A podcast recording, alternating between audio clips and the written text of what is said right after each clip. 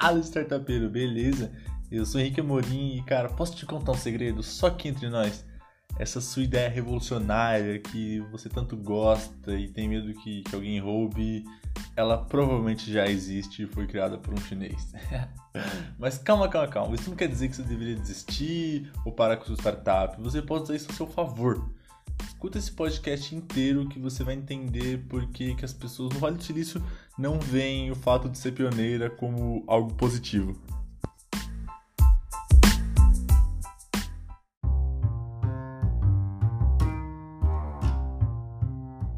Então, bora lá, né? Se você não pausou o podcast depois dessa intro, porque sim, é uma verdade dura de ser escutada, mas a partir do momento que a gente entende que isso pode ser utilizado a nosso favor, tudo fica mais, mais tranquilo. É, muitos startupeiros se deparam com isso, não, não através de um podcast como você, talvez, mas quando vai fazer uma busca mais a fundo de soluções para o mesmo problema que ele está resolvendo com sua startup, ele identifica é, startups muito parecidas, startups que solucionam um, um, problema de maneira até idêntica, né? de, de forma mais, mais simplificada, mas a ideia é ver isso como um ponto positivo para sua startup, porque possivelmente se você está criando uma solução para esse problema, é porque a solução dessa startup ainda não, não foi bem divulgada, eles talvez ainda não estejam no mercado de, de forma é, abrangente, né? não tem um market share grande, então é totalmente positivo isso para você. E você pode ver no que, que a startup está errando e conseguir melhorar e não só melhorar, mas aprimorar, né? Porque a ideia não é copiar. Se fizer uma cópia, é, além de imoral, né? Você não vai estar tá tendo nenhum diferencial, você não vai estar tá colocando a sua visão como empreendedor, né? Os seus objetivos e principalmente, né? Quando a gente trata de startup, o propósito da startup. Mas muitas vezes nós pensamos que grandes startups chegaram a um grande destaque e se tornaram grandes empresas, foram pioneiras, mas na real grande parte delas não foram. Duvida? Temos Facebook, Google, iFood, Uber, nenhum desses foram pioneiros em suas respectivas áreas. Mas também a gente tem que lembrar, tiveram algumas startups de sucesso também que foram pioneiras, como o Nubank, mas estatisticamente grandes startups de sucesso não foram pioneiras.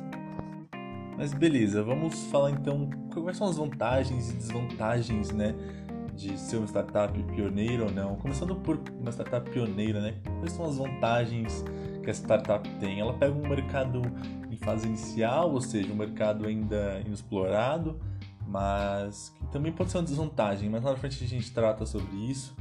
E também, além de ser uma, a única solução para o mercado, né? É uma solução inovadora, uma solução diferenciada que, que entra como a única do mercado e não vai ter uma competitividade com outras soluções, com outras startups que já, já solucionam o mesmo problema, talvez de maneira diferente, mas que também solucionam o problema. Né? Então, seria a, a única solução disponível no mercado.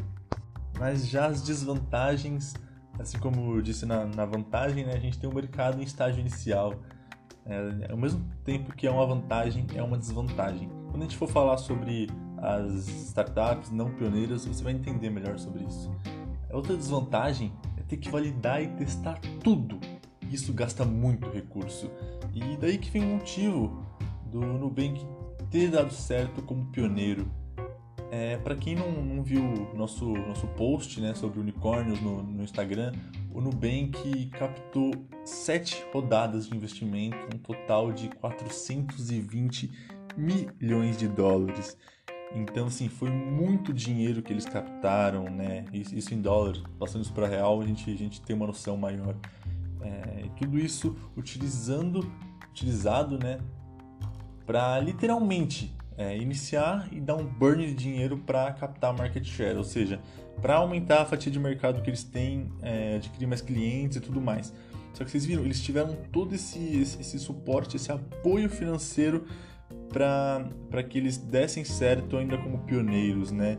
Só que a gente sabe que a realidade da maioria das startups não é essa, eles não têm essa facilidade, não estou dizendo que foi fácil pro, pro Nubank também, mas foi, foi o que aconteceu, né? foi a realidade, e essa não é a realidade de muitas startups, de captar é, esse, esse montante de recurso tão gigantesco, né, e relativamente um curto prazo de tempo, né, não, não tão curto, mas é, ainda assim não deixa de ser um, um espaço de tempo longo no meio que foi fundado em 2013, né, então vocês viram, existe essa necessidade de capital.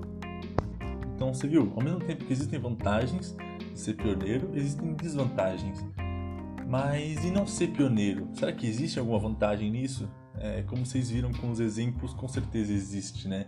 Mas calma, quais são as desvantagens, né? Esse mercado ele já não está mais em estágio inicial, ele já está provavelmente emergente ou já está um, um mercado mais consolidado, então tem essa desvantagem e a necessidade de um crescimento acelerado, né?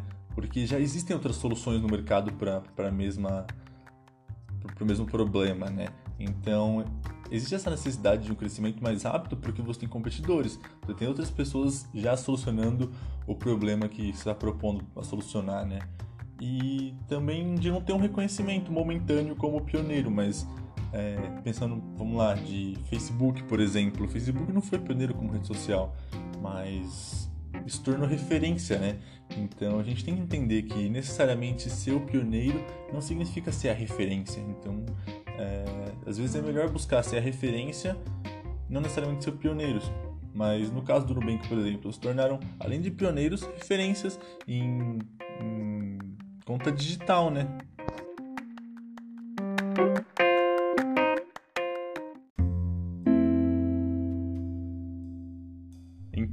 Vamos para a segunda parte do nosso podcast, onde nós paramos para analisar e entender como que esses ensinamentos, essas lições e como que o que a gente aprende com o Vale do Silício pode ser aplicado na nossa startup, na nossa rotina, no nosso dia a dia, na nossa vida como empreendedor, como empreendedor tradicional. O importante é analisar esses ensinamentos e entender como que é a sua aplicação prática, né? E quando se trata de startup, principalmente, né, que é o nosso foco, é uma coisa que possivelmente você acabou nunca escutando quando o investidor vai falar das principais métricas que ele avalia, porque de fato não é uma coisa que acaba sendo avaliada diretamente, mas indiretamente sempre vai estar sendo avaliado, sabe? Entender se é pioneiro ou não é entender o quanto a startup já está à frente antes mesmo de ter iniciado o seu processo de validação, antes mesmo de ter iniciado o seu processo de entendimento do cliente. Então, é entender se a startup vai precisar de um recurso grande, um recurso maior para esse processo inicial, além do recurso que ela já precisaria para a criação do produto, para a entrada no mercado, e também entender se a estratégia de entrada no mercado vai estar tá correta, se a estratégia de. É de teste ou não, dependendo se a startup vai ser pioneira ou não, vai estar correta. Então, assim, é uma variável infinita de, de opções, né? Mas aproveitando que a gente entrou nessa questão de entrada no mercado, por exemplo, aproveitando que a gente falou muito do Nubank aqui já, vamos citar eles. É, eles tiveram um, uma, uma grande entrada no mercado pelo sentido de terem aproveitado uma, uma estratégia que fazia sentido é, por serem pioneiros e por estarem entrando no, no mercado que já estava consolidado, né? É, não era um mercado em estágio inicial, o mercado de bancos, vocês sabem, já está há anos consolidados, e eles conseguiram entrar de maneira muito assertiva, né? Porque eles identificaram que uma pessoa não ia entrar no site deles e, e criar uma conta num banco que nem conhecia, né? Então, eles utilizaram estratégias de indicação, né? Que muita gente conhece já, onde uma pessoa indicando para outra, e isso tornou eles tão famosos, gigantes, é, pelo fato de que as pessoas queriam essa indicação, queriam entrar lá e muito mais que isso, né? As pessoas estavam confiando, porque era um amigo que estava indicando uma coisa que ela estava usando e estava fazendo sentido. E era confiável, né? Porque quando se trata de banco, ser confiável é o pré-requisito número um, né? Então eles passavam essa, essa confiança através da indicação com o amigo e aumentavam sua, sua rede de clientes, seu, seu, seu número de, de usuários e, consequentemente, seu market share, né? Inclusive, está até hoje gastando dinheiro para aumentar esse market share ao invés de, de gerar lucro. Então, você entendeu? a startup primeiro identificou o mercado que está atuando, se ele já está pioneiro, se ele está emergente, se ele está em fase inicial, mas apesar de já estar tá em estágio mais consolidado, né, eles eram pioneiros na onda de banco digital. Então eles entenderam que a estratégia que eles precisariam usar seria essa estratégia de utilizar o próprio cliente como promotor da marca e não fazer uma promoção, uma autopromoção, porque essa autopromoção toda, toda empresa faz, né? É fácil fazer, mas pedir para que um cliente seu te promova e de maneira muito assertiva, né? E fazer isso não só com um, dois clientes, mas criar escalabilidade para essa promoção de, de clientes, né? Que na verdade é sempre que a gente fala em startup, a gente fala em escalabilidade. E é uma coisa que muita gente pensaria que ia ser impossível de ser realizado. E não, eles mostraram que, foi possível sim criar essa escalabilidade de, de indicação, né? E que eles, eles poderiam é, atingir muito, muito mais gente e uma base maior de clientes através disso. Então fica a reflexão, né? É, analisa a sua startup, qual é o seu estágio? Como está o seu mercado? Ele está consolidado? Ele está emergente? Ou é um mercado totalmente em fase inicial? É, você é uma startup que é pioneira nisso, totalmente pioneira? Não existe ninguém que está fazendo isso? Que provavelmente já existe, mas talvez não na região, não no Brasil, é, não conhecida, né? Então, tenta entender esses fatores para depois analisar como que vai ser sua entrada no mercado, quais vão ser suas estratégias é, de, de, entrada e de consolidação nesse mercado, né? Porque não adianta só entrar e não tá, e não se tornar uma empresa consolidada. Então, tudo isso vai ser variável. Não existe uma regra, uma, uma receita de bolo, né, que as pessoas dizem, para a entrada no mercado. Tudo vai ser variável de acordo com cada mercado, de acordo com cada estágio, de acordo com a startup ser pioneira ou não. Então, tentar utilizar isso ao seu favor e entender como que isso pode ajudar a sua startup a se desenvolver da melhor maneira. Então é isso, pessoal. Acho que deu para ficar claro nessa diferença entre ser pioneiro e não ser, entender os estágios de um mercado e como fazer essa entrada nesse mercado.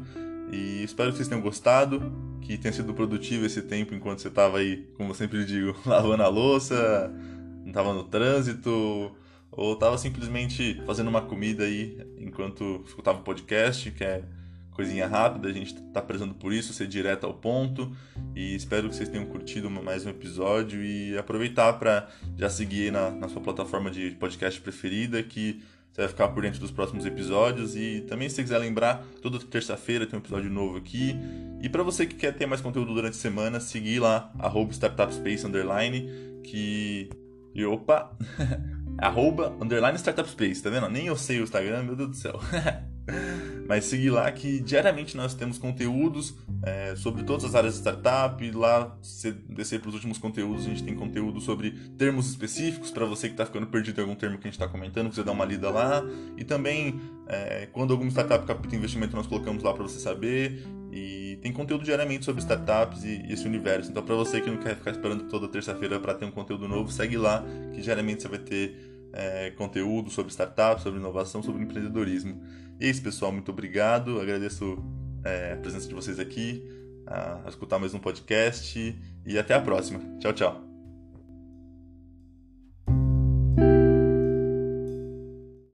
Mas aproveitando que nós já entramos nesse, nesse mérito, né, vamos entender então é isso que a gente comentou muito sobre as vantagens de não ser pioneira. É, primeiro ponto é isso que a gente vem comentando desde o começo do podcast, que é sobre o mercado. É, o mercado possivelmente vai estar emergente. Quando a gente trata da, da curva de um mercado, né, pensando nos seus estágios, nós temos basicamente estágio inicial, estágio emergente e estágio consolidado. Não é ideal entrar no estágio inicial, pois tem que tratar toda a questão de apresentar para o cliente a solução, fazer a educação do consumidor. Então você gasta um esforço e um recurso desnecessário e não tem outros outros players para realizar esse benchmarking, entender de fato como que está sendo realizado por outras startups, né? Pensando no mercado já consolidado, também é mais complicado, pois é, os clientes já estão acostumados com, com uma solução, com um player forte no mercado, e, e é complicado para bater esse player consolidado, pois ele já tem grande fatia do mercado e muitas vezes uma, uma solução muito bem validada e que vai de encontro às necessidades do cliente. Obviamente, não é impossível, mas é mais complicado. E quando a gente trata do mercado emergente, é quando estão surgindo um monte de soluções, é, os clientes estão indo atrás disso, e aí é o momento ideal, pois quando você tem um diferencial que realmente pega uma, uma dor forte do cliente acaba fazendo total sentido. Não só para você enquanto startup, mas quanto da visão do cliente, né? Ele entende que é uma necessidade dele e ele vê esse diferencial em você. Então, para lá na frente, quando esse mercado se tornar um mercado mais consolidado, você pode ser um, um grande player desse mercado. E além dessa questão de mercado, nós temos também isso que a gente veio comentando bastante, né? Que é necessária uma menor quantidade de validação, de testes, dessa parte inicial que muita startup tem que passar. Não que, que isso se anule, mas nós temos muitas outras startups que já testaram para usar como base, então é meio que você, se você começar assim um passo à frente daquela startup que começou lá atrás, entende? Então assim fica bem claro, né, quais são as vantagens e desvantagens de ser ou não ser pioneiro. Então ambos é, vão ter suas, suas vantagens e desvantagens. Cabe a você entender o que faz mais sentido para você e para sua startup. Não existe um meio certo, um meio errado, existe um meio que faz mais sentido para a sua startup. E agora tratando um pouco mais de uma história que eu, que eu venci lá no Vale do Silício, eu lembro que eu fui um demo day é, dentro do Google, né, de um programa que chamava Imagine. É um programa que basicamente treina jovens empreendedores e lá eu assisti o melhor pitch que eu já vi na minha vida de três jovens de 16 e 17 anos. Acho que eram dois de 17 e um de 16. Então, assim, não tava, não tava esperando muita coisa, né? Até pela nossa mentalidade que, pô, o cara é muito jovem, vai ser um pitch ok. Mas não vai ser aquele, aquela coisa sensacional e foi um dos melhores pitches que eu já vi, mas vamos deixar essa história para outro dia. mas o que eu queria tratar aqui é um, um fato que eu me recordo bem é, do feedback que eles receberam do, dos investidores, né? Aquela, aquela famosa banca com investidor que ele só tá lá para avaliar e para dar o, feedback, é, que eles acharam muito bacana a startup, um propósito muito, muito bem definido e tudo mais, mas que eles não investiri, investiriam, investiriam na, na startup pelo simples fato de que eles eram pioneiros, ou seja, eles iam gastar muito desse recurso validando, testando, propondo novas soluções, identificando se o, se o cliente precisaria de fato daquela solução. Então eles viam que ia ser um, um gasto de recurso desnecessário nesse primeiro momento para talvez alguma startup lá na frente conseguir é, utilizar desses recursos para criar uma, um outro negócio muito mais consolidado em cima do, dos estudos e testes que eles realizaram já, né? Então eu particularmente fiquei em choque, assim, né? Porque eu sempre tive essa mentalidade de que era positivo que sua startup fosse pioneira. E eu demorei um tempo até raciocinar de que, pô, o porquê que, que aqueles investidores falam, aquele investidor específico, né, falou que, que ele não investiria né, na startup pelo fato dela ser pioneira. Então é uma coisa que a gente ainda não tem essa mentalidade e quando a gente para para analisar, a gente vê que faz total sentido, né? E com isso, eu creio que nós podemos fazer uma analogia de startups pioneiras ou não pioneiras com um timing de mercado, né? Quando eu fui estudar lá sobre as métricas que os investidores utilizavam para investir em startups, as métricas que eles tinham como principais é, no momento em que eles decidiam é, quais startups é, eles iriam ou não colocar seu capital, além daquelas tradicionais que nós já conhecemos, né, como uma equipe, uma equipe multidisciplinar, histórico empreendedor do, dos fundadores, tudo mais, é, vi uma métrica que eu, que eu nunca tinha parado para analisar e que de fato fez total sentido, que era entender o timing de mercado dessa startup, né? Que o timing podia estar tá ou acelerado, ou seja, está entrando em um mercado é, estágio inicial, ou atrasado, entrando em um mercado já consolidado. E isso é interessante justamente para o investidor entender qual era qual ia ser essa, essa entrada no mercado da, da startup, né? Então isso tem totalmente a ver com, com timing de mercado, né? Para ver se a startup está no tempo certo de atuação, né? Então a gente tem startup que está muito à frente do tempo, onde ela está fazendo tecnologia para VR, por exemplo, onde, ok, é uma tecnologia já muito consolidada, mas que ainda não está é, nas mãos do, do público né, em geral. Então, é uma tecnologia que, ok, daqui uns 5, 10 anos talvez vai ser totalmente requisitada, mas que no momento não é uma coisa totalmente necessária, né? Então, timing de mercado se tornou uma, uma referência para mim quando, quando falam da análise de startups, né? E só gostaria, é, antes de a gente partir para a segunda parte, lembrar que esse podcast é um oferecimento da Startup Space, uma plataforma interativa para startups e fique ligado no nosso Instagram, startupspace, que logo logo você que quer criar uma startup e não sabe por onde começar, vai ter acesso a uma plataforma de pré-aceleração de startups totalmente online e gratuita. É top, né? Então já fica ligado lá no, no Instagram, né? Que assim que a plataforma fosse lançada, você vai ser o primeiro a ser avisado e vai ter a oportunidade de, de pré-acelerar essa sua ideia, essa sua startup que você tanto acredita.